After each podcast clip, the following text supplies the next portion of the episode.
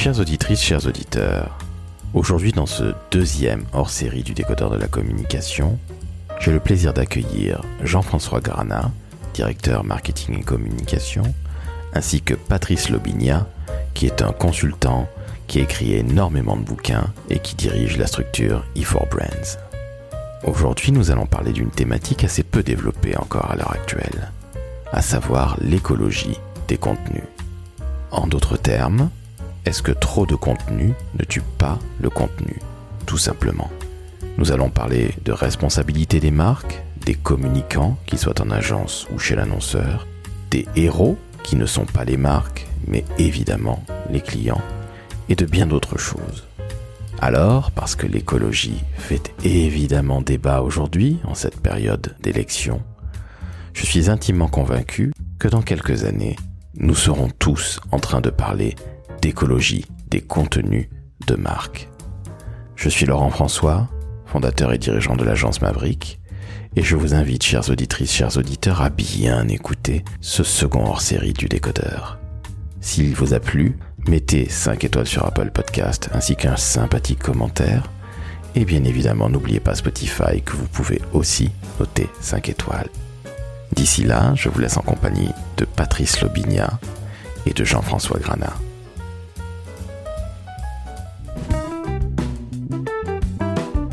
Le décodeur de la communication, un podcast de l'agence Maverick.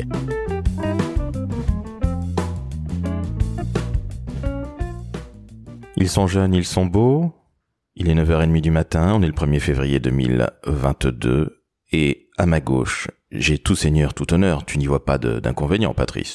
Eh bien, j'ai Jean-François Granat. Il nous vient de Lyon, il est directeur du marketing et de la communication dans des entreprises plutôt industrielles. On est bien d'accord, Jean-François? Tout à fait, Laurent. Bonjour. Bonjour, Jean-François. Et à ma droite, évidemment, alors notre hôte, Patrice Lobinia, marketing zéro. Et marketing émotionnel aussi. Marketing émotionnel, E4 Brands. C'est ça. Quel talent, je me souviens de tout, c'est absolument magnifique. Alors, messieurs, je vous remercie de vous être levés aussitôt. Jean-François qui est arrivé à 4 heures du matin à Paris, nous sommes bien d'accord. C'est ça, oui, tout à fait. très très tôt. Bonjour. Bonjour Patrice. Ils ne se connaissaient pas avant, c'est formidable. C'est ça le décodeur de la communication. Alors, Jean-François est arrivé à 4 heures du matin, Patrice est arrivé à 6 heures, je suis arrivé à 9 heures. c'est pas mal. C'est normal. Et que voulez-vous que je vous dise, messieurs? Que nous allons parler d'écologie des contenus. Ça veut dire quoi? Produire de meilleurs contenus équivaudrait à produire moins de contenu Patrice, tu es notre hôte, nous sommes tout oui. Oui, c'est l'idée de parler mieux, mais moins. C'est prendre la parole euh, de façon uniquement quali et pas euh, viser des, objectifs quanti. Alors Patrice, c'est facile ça. Toi et moi, nous sommes du côté agence, donc on n'a qu'à dire oh là là, il faut faire euh, moins pour faire mieux. Mais la grande question, Jean-François, toi qui es du côté annonceur, donc toi qui es les mains dans le cambouis, pas si simple. Hein non, c'est pas si simple, mais c'est aussi la responsabilité des, marques de communiquer mieux. L'objectif, c'est d'être euh, performant dans ce qu'on fait. Et euh, faire de la quantité pour le plaisir de faire de la quantité, ça n'a aucun intérêt. L'objectif, c'est bien de de communiquer de façon euh, qualitative, d'avoir des résultats. Et euh, je pense, moi, enfin, je, partage l'avis de Patrice, c'est-à-dire euh, communiquons moins, mais communiquons mieux. Je pense notamment sur les réseaux sociaux, où aujourd'hui beaucoup de marques sont à faire de la quantité d'informations, de posts dans tous les sens, et sans vraiment réfléchir à leur objectif et, et à réfléchir aux résultats qu'elles attendent de tout ça. Et je pense qu'on a collectivement, je pense, agences et annonceurs, à réfléchir à comment est-ce qu'on peut mieux communiquer, et je pense notamment sur les, réseaux sociaux et sur les, sur les sites. Oui, je crois qu'on on, se rejoint avec Jean-François sur cette idée, mais ça vient de notre, euh, enfin de la digitalisation de la communication et, et, du marketing, évidemment, de notre soif d'avoir des informations à travers un smartphone. Et il y a un côté un peu, un peu schizophrène, parce que à la fois on aimerait parler mieux et, sans doute moins, mais en même temps, on a cette faim d'informations, de, nouveautés. Euh, notre cerveau euh, a besoin de recevoir de la dopamine constamment, et, donc chaque fois qu'on scrolle un, fil d'actu, euh, bah, ça, nous nourrit. Donc comment trouver cet équilibre?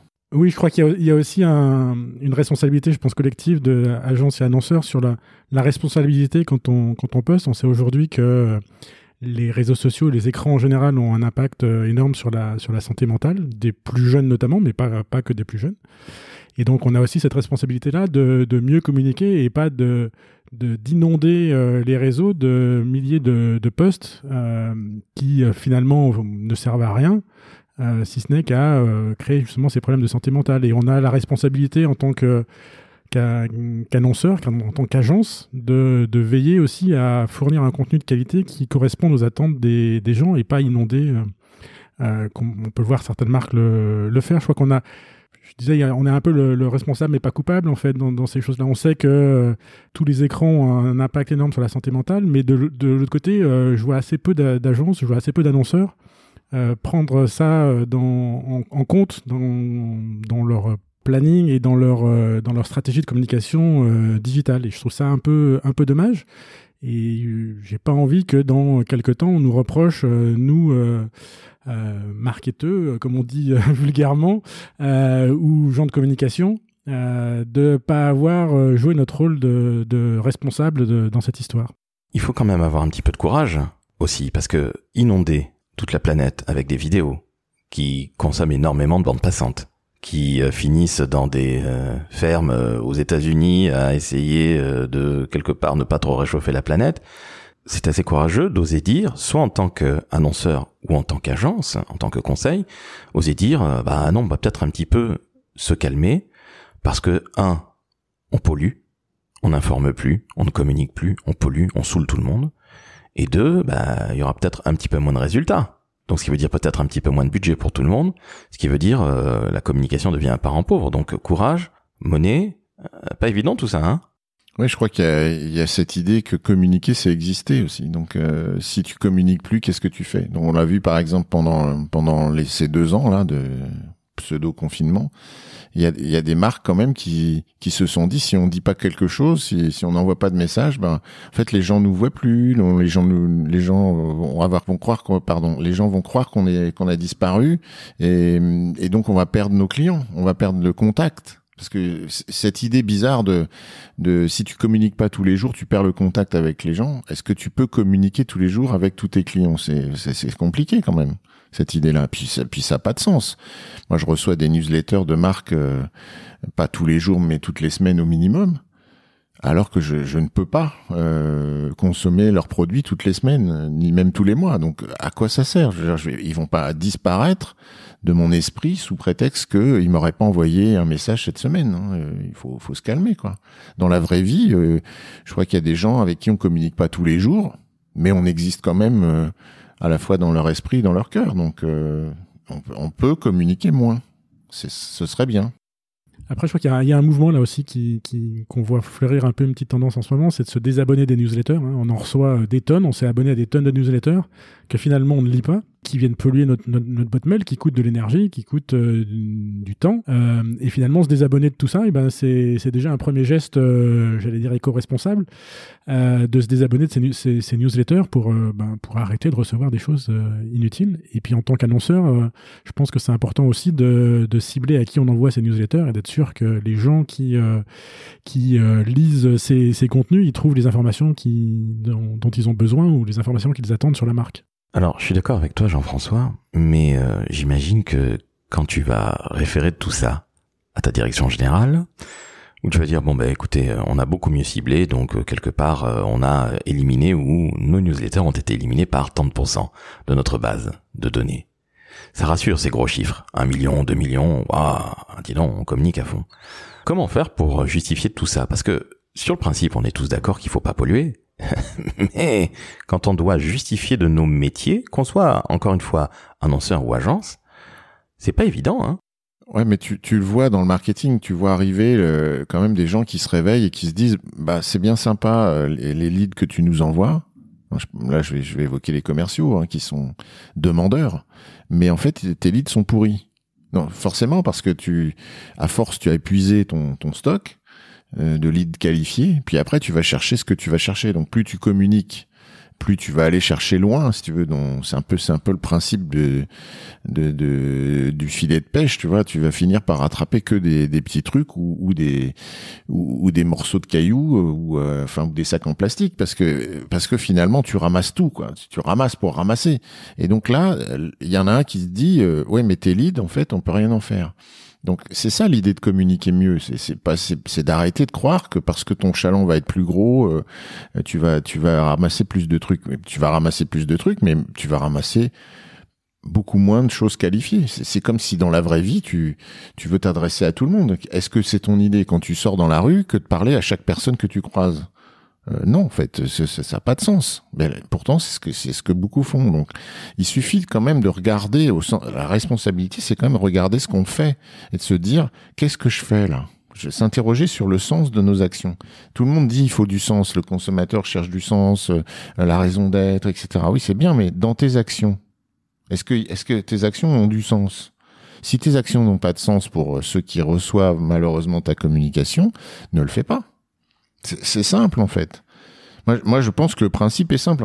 oui, il faut du courage, c'est ce que tu disais euh, tout à l'heure, mais le courage d'être responsable de ses actions, de, de, regarder ses actions, de se dire est-ce que ça, ça intéresse quelqu'un? Est-ce que je le fais pour quelqu'un? Si je le fais pour moi, bah, je veux dire, je, me parle dans mon miroir, dans ma salle de bain, et ça va très bien. Hein. Oui, une sorte d'ego trip euh, marketing. Ouais, je crois aussi que en fait, on est à un moment où euh, la communication digitale, finalement, c'est pas très vieux, c'est ça, ça, a une dizaine d'années, et c'est un peu parti dans, un peu dans tous les sens. On a un peu tout essayé, euh, et je pense qu'on est à un moment où on, est en train de se dire, bah finalement, euh, la com digitale, c'est qu'un outil de plus dans euh, tous les outils qu'on peut utiliser en com, et c'est pas une fin en soi. Et, aujourd'hui, il y a, une, une, réflexion de dire bah, comment est-ce qu'on utilise au mieux cet outil, comme on a pu le faire pour il y a quelques années pour la pub, pour les relations presse, pour voilà, il y a peut-être des, petites modes comme ça qui passent dans, le domaine du marketing et de la com. Et aujourd'hui, euh, je pense que la, communication digitale, on en est un peu là. Comment est-ce qu'on euh, utilise au mieux la communication digitale pour, pour qu'elle soit la plus efficace? Et euh, aujourd'hui, la tendance, c'est la chasse aux leads. L'idée, c'est de ramener le plus de leads possible. Mais, euh, mais comme le disait Patrice, il vaut mieux avoir des leads de, super qualité que des tonnes de leads.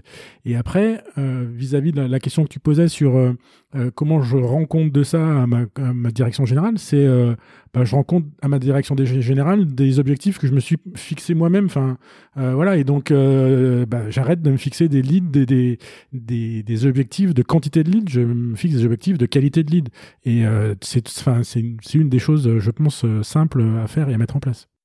Oui, j'ai deux, choses à dire là-dessus. Euh, la première, c'est en fait, euh, si tu veux euh, mesurer le sens de ta responsabilité dans tes actions de communication et de marketing, à mon sens, tu devrais commencer par savoir quelle est la part du budget que tu consacres dans ta communication vers les gens qui t'aiment, c'est-à-dire tes clients, pour commencer, face à la part que tu consacres à des gens qui ne te connaissent pas, voire qui ne s'intéressent pas à ce que tu fais, voire qui ne t'aiment pas. Bon, euh, parce que là, on est, on est dans la folie.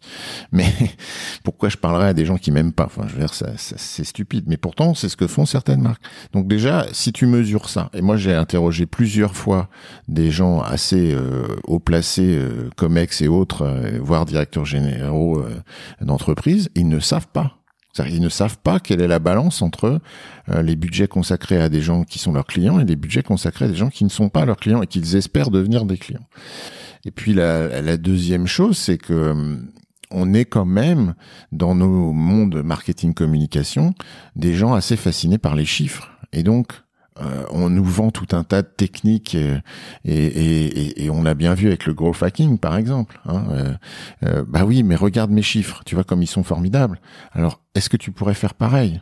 Et là, quand on, on, écoute des informations, on a ah le gars, il a fait je sais pas combien de vidéos sur TikTok et maintenant il est devenu millionnaire. Alors tu dis bah pourquoi pas moi hein? Bon comment tu vas faire? Bah t'as qu'à faire des vidéos sur TikTok. non, euh, voilà, tu vas faire des vidéos pourries, ça va ennuyer tout le monde, et, et tu vas jamais devenir millionnaire. accessoirement, mais c'est quand même ce qui se passe. On l'a vu avec les influenceuses ou les influenceurs, on l'a vu maintenant avec les, les, les TikTokers, je sais pas si on dit ça, mais donc on est, on est parti sur ce délire. Et nous, euh, je dirais nous conseils, mais nous annonceurs, hein, je nous mets ensemble, bah on est quand même un peu euh, attiré par ça. C'est-à-dire qu'on regarde les chiffres en se disant ah ouais quand même il a fait il a fait ce score et euh, comment je vais faire? Si je fais comme lui, est-ce que je vais avoir le même score? Et on perd de on perd cette dimension euh, qualité de vue en fait. On, on, se focalise sur le résultat, sur le chiffre et c'est plus simple à appréhender. Non, on voit beaucoup en fait le ouais, le le phénomène de copie en fait. Quand tu vois quelqu'un qui fait des super scores, tu te dis ah ben je vais faire exactement comme lui et ça marche. En fait, ce que les gens ont perdu là-dedans, c'est euh, le, but, c'est pas de faire de la copie, c'est de faire quelque chose qui fasse sens par rapport à ta marque et, est-ce que, et à ta communication. Et si, ça marche pour quelqu'un, c'est parce que bah, du coup, ça fait sens pour lui, ça fait sens pour sa marque, ça fait sens pour sa com. Et c'est pas parce que ça marche, un truc qui marche pour lui que ça va marcher pour toi. Et, ce qu'il faut réfléchir, c'est qu'est-ce qui fait sens pour toi plutôt que de faire de la copie, du MeToo et, et de tout le monde faire les mêmes vidéos que Brut ou etc. C'est, bah non, ça marche pas. Enfin, c'est pas parce que tu fais exactement comme eux, les mêmes montages, les mêmes trucs, euh, que, que ça va marcher. Est-ce que finalement, euh, le fait que ce soit plus ou moins gratuit, alors pas de faire des vidéos, mais aujourd'hui avec un téléphone, on peut faire de très très belles vidéos, on est bien d'accord, messieurs. Est-ce que le fait que depuis 15-20 ans, on ait l'impression que l'économie digitale, en tout cas la communication et le marketing digital, coûte peu cher, voire que ce soit gratuit qu'on peut avoir le jackpot. Est-ce que tout ça n'est pas encore une espèce de mythe qui, est dans la tête des marketeurs et des marketeuses depuis euh, la nuit des temps, euh, c'est-à-dire depuis 20 ans? Alors je pense que c'est pas tout le temps dans la tête des marketeurs et, des gens de com, euh, mais par contre c'est bien dans la tête des gens au-dessus. C'est-à-dire que moi le nombre de fois où on m'a dit ah mais là t'as fait faire un devis pour faire une photo, ça coûte 3-4 000 euros, mais pourquoi tu l'as fait pas avec ton iPhone? Et eh ben euh, parce que photographe c'est un métier, graphiste c'est un métier, rédacteur c'est un métier, et que euh, ben moi je sais pas faire tout ça, euh, c'est pas mon rôle. Et puis euh, si faire une photo à l'iPhone pour faire un petit truc rigolo et s'envoyer entre collègues, oui pourquoi pas. Quand c'est pour poster sur des réseaux sociaux ou pour poster sur un site web, ben non on a besoin de, de produits de qualité. Alors moi j'ai une réponse à ça, c'est j'ai dit aux gens, bah t'as Word sur ton sur ton ordinateur, pourquoi tu nous fais pas le prochain prix Goncourt? En général, ça marche assez bien. Les gens ont assez compris que, assez vite compris que, bah ouais, finalement, euh, non, c'est pas parce que. Mais le truc, le truc classique, c'est euh, ah bah t'as Photoshop sur ton ordi, t'as un téléphone portable, t'as un, t'as un, un, super appareil réflexe. Pourquoi tu, tu, c'est pas toi qui fais toutes les photos Pourquoi c'est pas toi qui, enfin voilà. Et non, c'est, il y a des gens dont c'est le métier, c'est un, métier artistique. Et c'est des métiers qui sont basés sur l'émotion et, et sur le, dans, dans, une photo, il y a énormément d'émotions qui passent et rendre cette émotion-là, et ben voilà, c'est un travail de professionnel. L'émotion, ça te, ça te parle, Patrice Oui, complètement. Mais, mais c'est vrai que cette question de la gratuité, elle est quand même, euh, elle est quand même sous-jacente au problème de l'écologie des contenus. C'est-à-dire que puisque c'est gratuit, finalement, on n'a qu'à le faire et on n'a qu'à en faire plus et on n'a qu'à en faire à l'infini. Et, et mais on mesure pas l'impact. Et, et, ce n'est pas gratuit, comme Jean-François vient de le rappeler, du tout. Et écrire un écrire un beau texte, c'est pas gratuit, quoi. C'est, mais sinon, oui, tu as, as ton Word, tu l'ouvres et puis tu, tu nous fais un texte, mais ça va pas marcher. Donc non, mais c'est ça, c'est ça que beaucoup ont compris quand même. C'est vrai, cette question-là, elle est, elle est très centrale dans, dans la stratégie euh, de, de copier tout le monde, de, de diffuser des posts partout. Euh, il y a quand même, euh, tu parles des photographes, mais bon, c'est quand même un métier qui est en difficulté parce que on a accès à des images gratuites. L'idée des textes gratuits, bon, la vidéo gratuite, oh, c'est pas terrible, mais ça fait rien. bon, c'est vrai qu'on a, on a dégradé ça. Moi, je viens de, de, de, faire avec des industriels des, des webinars qu'ils ont tourné en avance hein, sur un format genre de 15-20 minutes. Ceux qui ont investi un peu dans l'image, dans le son, bah, ils ont un rendu euh, évidemment, ils ont ils ont fait venir une équipe. Enfin, c'est autre chose quoi.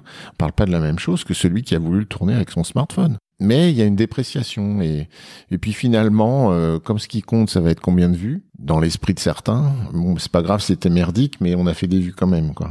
Donc euh, bon, ça c'est c'est malheureux et c'est vrai que le digital a beaucoup euh, changé ça parce qu'avant, tu payais une agence pour faire euh, une campagne d'affichage, tu payais un photographe, tu payais, enfin, tu mettais des moyens, on faisait des belles images, on on, on travaille encore encore aujourd'hui, hein, on travaillait vraiment sur le sur le fond, sur la qualité.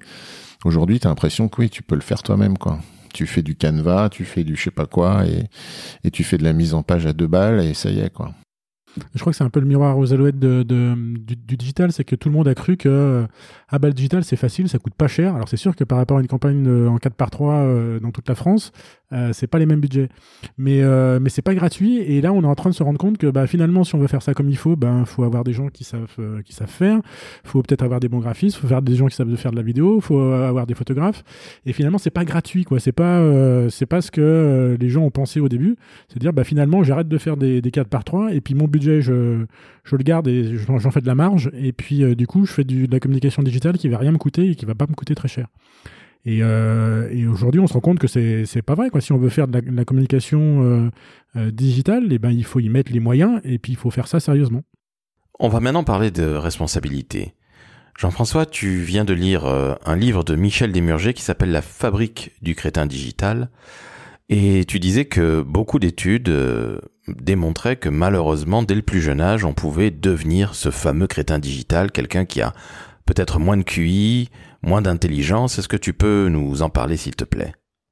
Toutes les études démontrent clairement que euh, les écrans en général, alors que ce soit l'ordinateur, les réseaux sociaux, le smartphone, euh, la télé, ont un impact euh, important sur, sur la santé mentale, et notamment chez les, chez plus jeunes.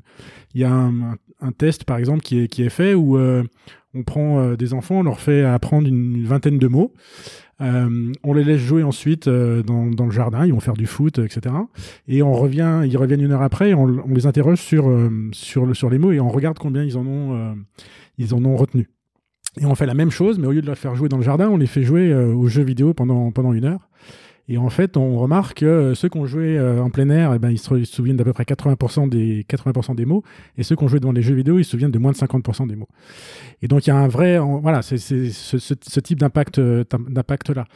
Et le, livre parle aussi, enfin, démontre aussi toutes les, euh, toutes les euh, démarches scientifiques qui ont permis, justement, par exemple, on parlait de, scroll, euh, mais l'algorithme de scroll de, Facebook, d'Instagram est, est, basé sur un test qui a été fait sur les, euh, sur les rats, où euh, quand on met des, des rats dans une, cage, quand ils appuient et qu'on leur donne à, manger quand ils appuient sur un bouton, si quand ils appuient sur le bouton, il y a tout le temps la même quantité de nourriture, automatiquement ils vont se, se réguler et ils n'appuieront sur le bouton que quand ils auront vraiment faim.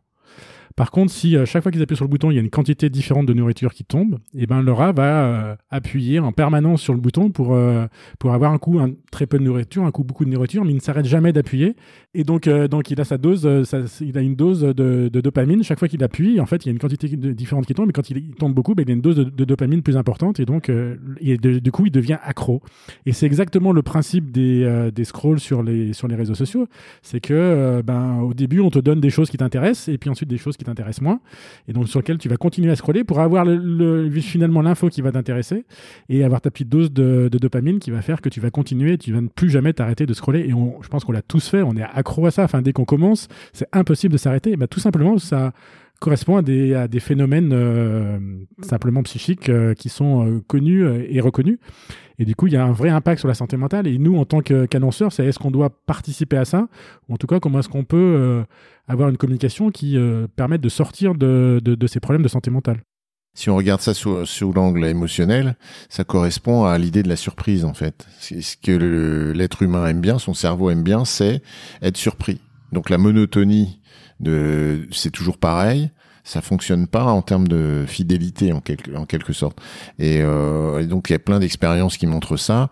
Et notamment sur le fait de une expérience qui qui je, suis désolé pour ceux qui aiment bien les chiens mais qui qui est basée euh, sur le fait de traiter plus ou moins bien les chiots et alors, euh, soit on les traite toujours bien, euh, donc on, ils sont câlinés, ils sont bien traités, etc. Soit on les traite toujours mal, soit on les traite un jour bien, un jour mal, et puis on y savent pas.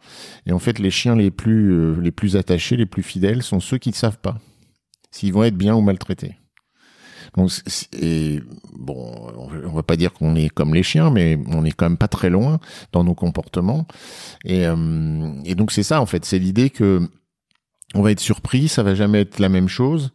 Et, et donc c'est ça qui nous rend euh, accro, comme tu disais, Jean-François, c'est ça qui nous rend très attachés à, à l'événement d'après.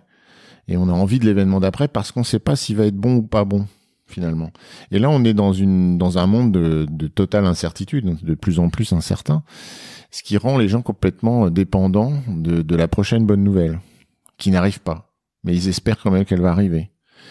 Et, je pense que c'est aussi pour ça que qu'on est devenu euh, sur, surproducteur de contenu. C'est parce qu'on espère qu'un jour il y a un contenu qui va faire la différence, le le contenu qui va tout changer, quoi. Bon, espèce de mythe du, du, contenu magique qui va euh, générer le business et qui va nous rendre euh, célèbre, vu par tout le monde, euh, adulé par tout le monde, etc. Et, et donc on, sait que peut-être ça n'arrivera jamais, mais il y a quand même une incertitude. Donc on, on essaye et on recommence jusqu'à temps que ça marche.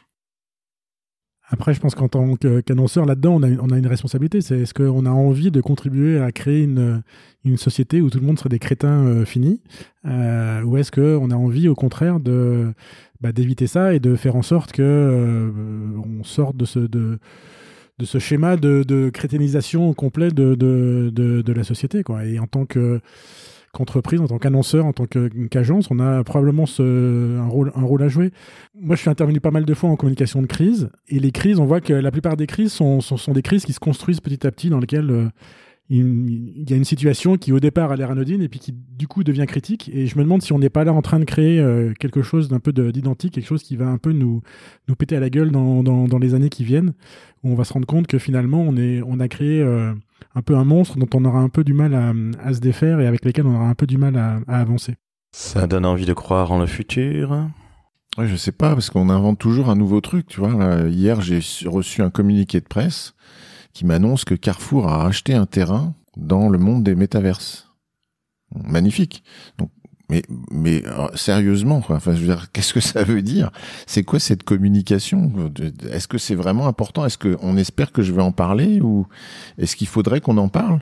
Bon, là, on le fait, mais tu vois, c'est c'est l'idée que euh, parce qu'on invente toujours un nouveau truc, on invente toujours un nouveau euh, terrain de jeu finalement sur lequel on va pouvoir. Euh, bon, on a eu le phénomène Clubhouse hein, assez récemment, et là, bon, on est reparti sur autre chose. Donc, ça y est, tout le monde y va on revient sur cette euh, mais oui c'est pas de la responsabilité c'est c'est de la crétinerie vraiment. C'est-à-dire qu'on est euh, sans arrêt en train de se dire euh, bon bah d'accord là on nous voit plus trop bien sur Facebook ça marche plus Twitter bon c'est pas terrible. Alors qu'est-ce qu'on va faire? Bah on va trouver des, des nouveaux territoires quoi.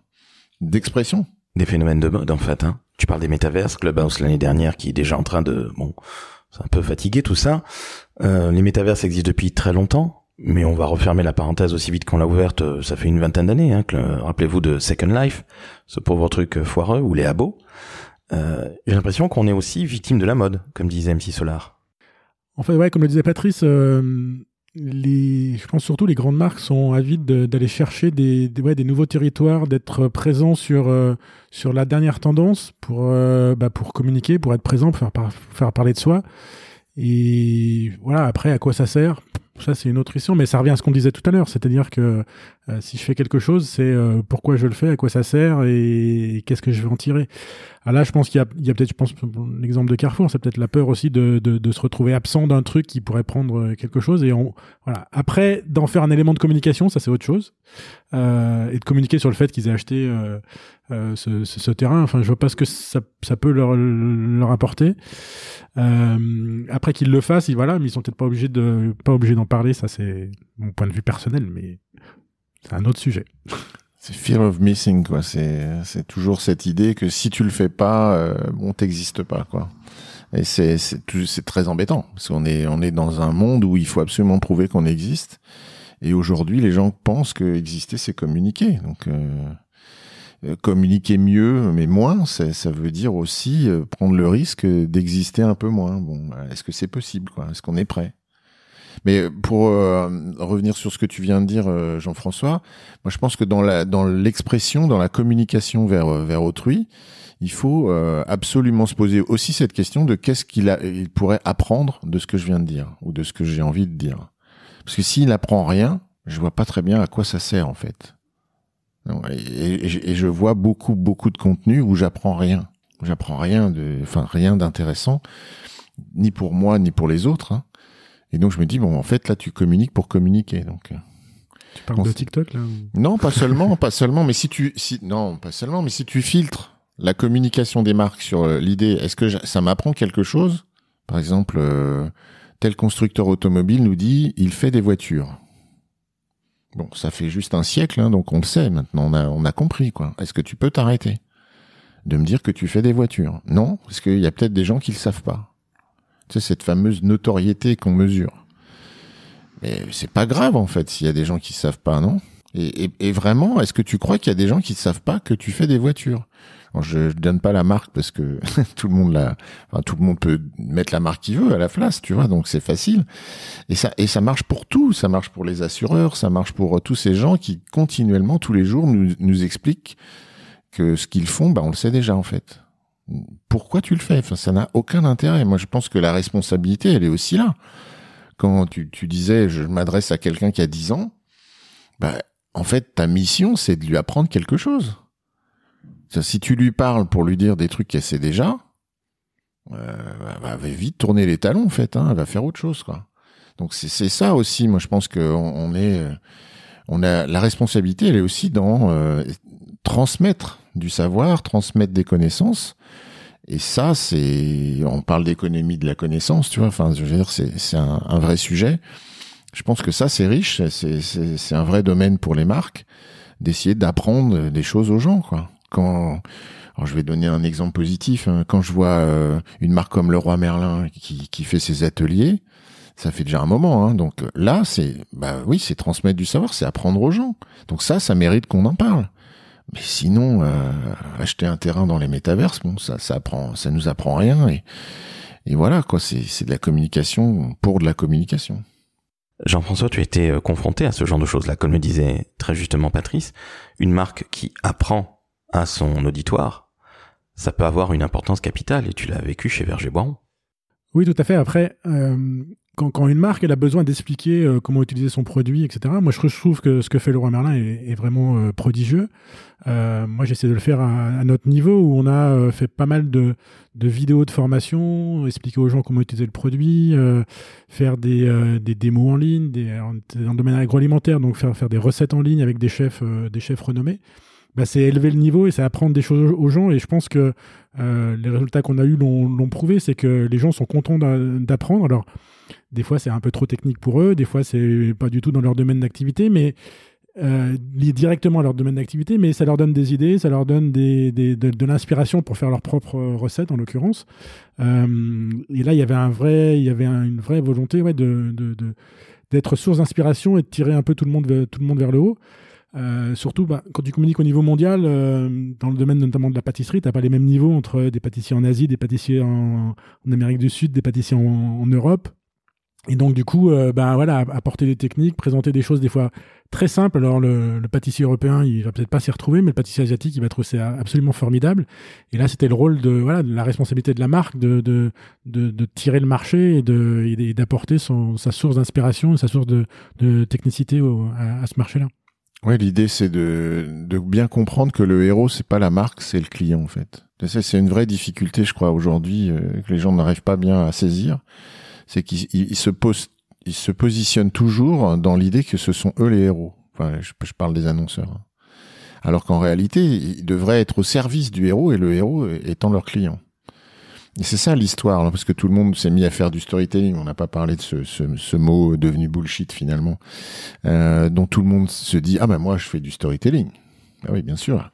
Euh, tout le monde fait du storytelling finalement. Oui, en fait, il faudrait comprendre comment ça marche, quoi, et, comprendre comment ça marche et accepter que c'est pas toi le héros, c'est ton client. Après, on voit, je, rejoins tout à fait ce que dit Patrice. Euh, on voit encore plein de marques qui aujourd'hui communiquent sur les réseaux sociaux en faisant euh, je prends mon argumentaire produit et j'ai 10 points et j'en fais 10 posts. Quoi. Et ben. Non, enfin, comme le disait Patrice, euh, si tu fais ça, ben, ton client, il apprend rien. Enfin, c'est simple, hein, il faut mieux lui dire, ben voilà, ma fiche produit, euh, télécharge là, et puis tu auras tous les, les, argumentaires, mais ça, sert à rien. Enfin, voilà, c'est pas comme ça qu'il faut communiquer sur les réseaux sociaux, et pourtant, on le voit, mais énormément, énormément, énormément. Alors que, ben, comme, on l'a vu, l'exemple de, de Leroy Merlin, c'est d'aller vers, ben, j'explique, je donne de l'information qui est utile, qui vient compléter ce que les gens peuvent trouver par ailleurs, mais euh, je, je refais pas mon argumentaire produit en ligne. Enfin, ça n'a aucun intérêt.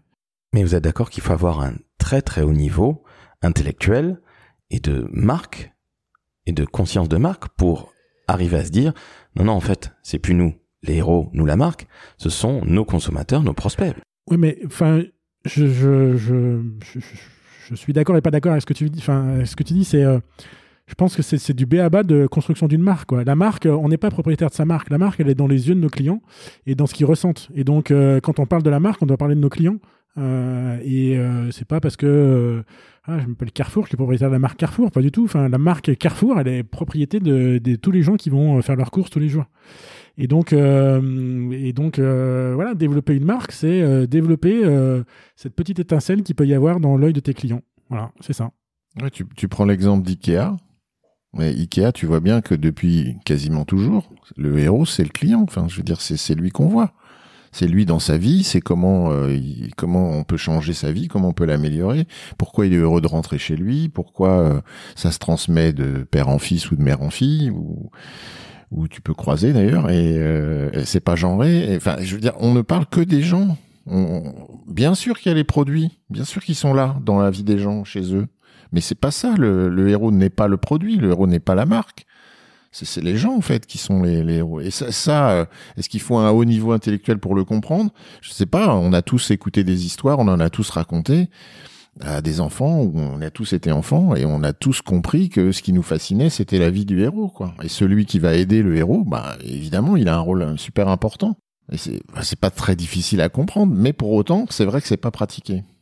Parce qu'il faut accepter cette posture un peu d'humilité, de se dire ce que disait Jean-François, la marque nous appartient pas, euh, le héros c'est notre client, et nous, bah, on est à leur service, quoi. On est là pour les, pour créer de la valeur pour eux, on est là pour les aider, on est là pour les transformer, on est là pour les accompagner. Voilà, c'est ça une marque. Bah oui, je disais tout à l'heure, on parlait de crétinisation un peu de la, société avec le, les réseaux sociaux. Si pour une fois on a l'opportunité d'élever le débat et, et d'aider les gens à être euh, j'allais dire, plus intelligent, en tout cas plus amoureux d'une marque et d'en tirer des bénéfices, ben faisons-le. Et puis c'est notre rôle en fait. C'est le rôle, c'est de développer une marque et, et une marque c'est de l'émotion et elle, appartient à ses clients et dans nos clients. J'imagine que dans un codir ou dans un comex, il y a un mec ou une nana qui vous entend tous les deux, qui n'a pas compris. Alors ce qui est assez évident, c'est le béaba, je suis d'accord avec toi. La marque ne, ne doit pas être le héros, c'est plutôt les consommateurs et les consommatrices. Mais imaginez, niveau au-dessus dans un codir, bon écoutez d'accord c'est sympa tout ça, mais euh, nous ce qu'on veut c'est euh, on parle de nos produits. Bref, une, une, vision très années 60, 70, 80. Est-ce que vous pensez pas que ça existe encore 40 ans après malheureusement ces choses-là? Ah, moi, je, suis beaucoup intervenu dans, du, marketing et de la com B2B et on est à fond là-dedans. quoi. C'est parlons à fond de nos produits. Euh, on a l'argumentaire technique en 22 points et euh, le commercial, il doit apprendre des 22 points par cœur et quand il va voir le client, il récite les 22 points par cœur. Et ben non, même dans, dans du marketing B2B, euh, je pense que 80% de la vente, c'est de l'émotion. Donc euh, oui, il faut il faut qu'il y ait un argumentaire technique. L'argumentaire technique, il est là derrière pour rassurer, mais euh, surtout en B2B, moi je crois beaucoup à la relation que tu peux créer avec ton client. Euh, voilà, et puis la marque, elle est là pour bah, pour amener des éléments de, de réassurance. Et après, tu as la la fonction, à un moment, il faut être un peu rationnel parce qu'il y a un mec des achats qui va vouloir euh, faire un truc hyper rationnel, mais euh, euh, et il va falloir rentrer dans, dans, dans, dans, le truc. Mais euh, même en B2B, tu peux arriver à créer des marques et des marques très très fortes. Il y a plein de marques très très fortes en B2B et parce qu'elles ont su justement sortir de ce côté euh, purement rationnel de, de l'argumentaire technique et des 42 points à lire sur la, sur la notice. Ouais, je crois que c'est une question de respect en fait. Tu vois, c'est c'est c'est ce qu'on explique euh, un peu dans le livre là, mais le respect, c'est le respect de soi. Déjà, dire ce que tu es, ce que tu fais, euh, cette espèce d'authenticité que tout le monde cherche, de transparence, elle est essentielle dans la communication. Et déjà, ça t'éviterait de dire tout et n'importe quoi. Et, et deuxièmement, respecter celui à qui tu tu t'adresses. Et le respect de l'autre, c'est euh, bah, lui dire des choses qui peuvent l'intéresser, qui peuvent l'élever, qui peuvent le faire grandir, qui peuvent l'aider dans sa vie, euh, voilà, qui peuvent lui apprendre quelque chose. Sinon, c'est pas, c'est pas respectueux, tu vois. Or, or bien souvent, et c'est vrai particulièrement en B2B, bien souvent, on est encore dans l'idée qu'on va lui parler de nous, de comment on fait bien nos produits, pourquoi on a des ingénieurs formidables et pourquoi nos produits sont extraordinaires, pourquoi nos services sont extraordinaires. Et puis, euh, à quel moment est-ce qu'on est-ce qu'on s'adresse à lui? Est-ce que à quel moment on s'intéresse à ce que ça va changer pour lui? À quel moment euh, on, s'intéresse à la valeur qu'on crée? Ça, on a un peu oublié. Alors euh, bon, de temps en temps, ça revient, mais mais mais il y a ce réflexe qui est très présent chez nous et particulièrement en France de vouloir démontrer qu'on a fait bien les choses. Et ça, c'est c'est un, un, gros gros défaut de de nos équipes marketing et de communication, c'est de penser qu'il faut continuellement dire qu'on a bien fait les choses, comme à l'école. Quoi. Être très scolaire, j'allais dire. Hein. Ouais, on a eu des bonnes notes. Et en fait, tout le monde s'en fout en réalité. C'est-à-dire que tout le monde a des bonnes notes finalement. C'est l'école des fans. C'est ça. Ouais, après, je pense que le, côté euh, on fait bien les choses, je pense que c'est un préambule à tout. Quoi. Si, tu fais mal ton boulot, euh, enfin, c'est pas la peine d'aller essayer de construire une marque si, euh, si, ton produit est merdique, euh, si tes délais de livraison sont pourris, si ton SAV est pourri, et etc.. Et à la limite, même, je dirais, tu vois, même si des fois il y a des choses qui marchent pas, eh ben, il faut, euh, être franc et dire, bah voilà, on s'est trompé, ce produit-là il marche pas, on le remplace, on assume notre responsabilité et on va jusqu'au bout et on agit en tant que responsable. L'erreur, elle est possible, l'erreur, elle est, est humaine. Euh, mais du coup, tu l'assumes de façon, euh, de façon responsable. Oui, si tu prends l'exemple des assurances, bah, toutes les assurances t'assurent. En fait, c'est leur job, quoi. Donc, on considère qu'elles le font. Mais elles le font bien. La question n'est pas là. La question, c'est comment est-ce qu'elles te prennent en charge quand tu as un problème? Et là, évidemment, c'est tout à fait différent. Donc, c'est cette question-là qui, qui apparaît aujourd'hui. C'est pas est-ce que tu fais bien ton boulot? Bien sûr, tu fais bien ton boulot. Sinon, qu'est-ce que tu fais sur le marché? Donc, euh, euh, on veut savoir ce que tu vas nous apporter à nous en fait. Comment tu vas interagir avec nous en tant qu'être humain, pas simplement parce que ton contrat est bien rédigé, parce que tu es bien réassuré, parce que je sais pas quoi. C'est c'est pas ça, c'est pas là que ça se passe. Donc tout le monde fait bien son travail, mais euh, peu de gens considèrent qu'il faudrait s'intéresser à ce que ça change dans la vie de leurs clients. Et moi, je trouve que c'est là que ça se passe en fait. C'est qu'est-ce que ça change dans la vie de tes clients. Merci à toi Patrice et merci à toi Jean-François d'avoir euh, eu d'aussi bons arguments si je puis dire. Alors si on, on fait une petite conclusion. L'écologie des contenus, communiquer mieux égale communiquer moins. Comment on fait? Vous faites un petit ping-pong messieurs, vous nous rappelez un petit peu tout ça, vos solutions. Moi, je sais pas si c'est déjà, déjà, c'est, je pense, euh, ce qu'il faut, c'est déjà prendre conscience qu'on a une responsabilité quand on communique. Euh, ça, c'est déjà important. Je pense qu'il faut aussi, comme on le disait tout à l'heure, faire les choses bien, c'est-à-dire que réfléchir à qui est notre cible, qu'est-ce qu'on veut raconter à cette cible. Comme le disait Patrice, euh, faire en sorte que la, cible apprenne quelque chose, que nos clients apprennent quelque chose.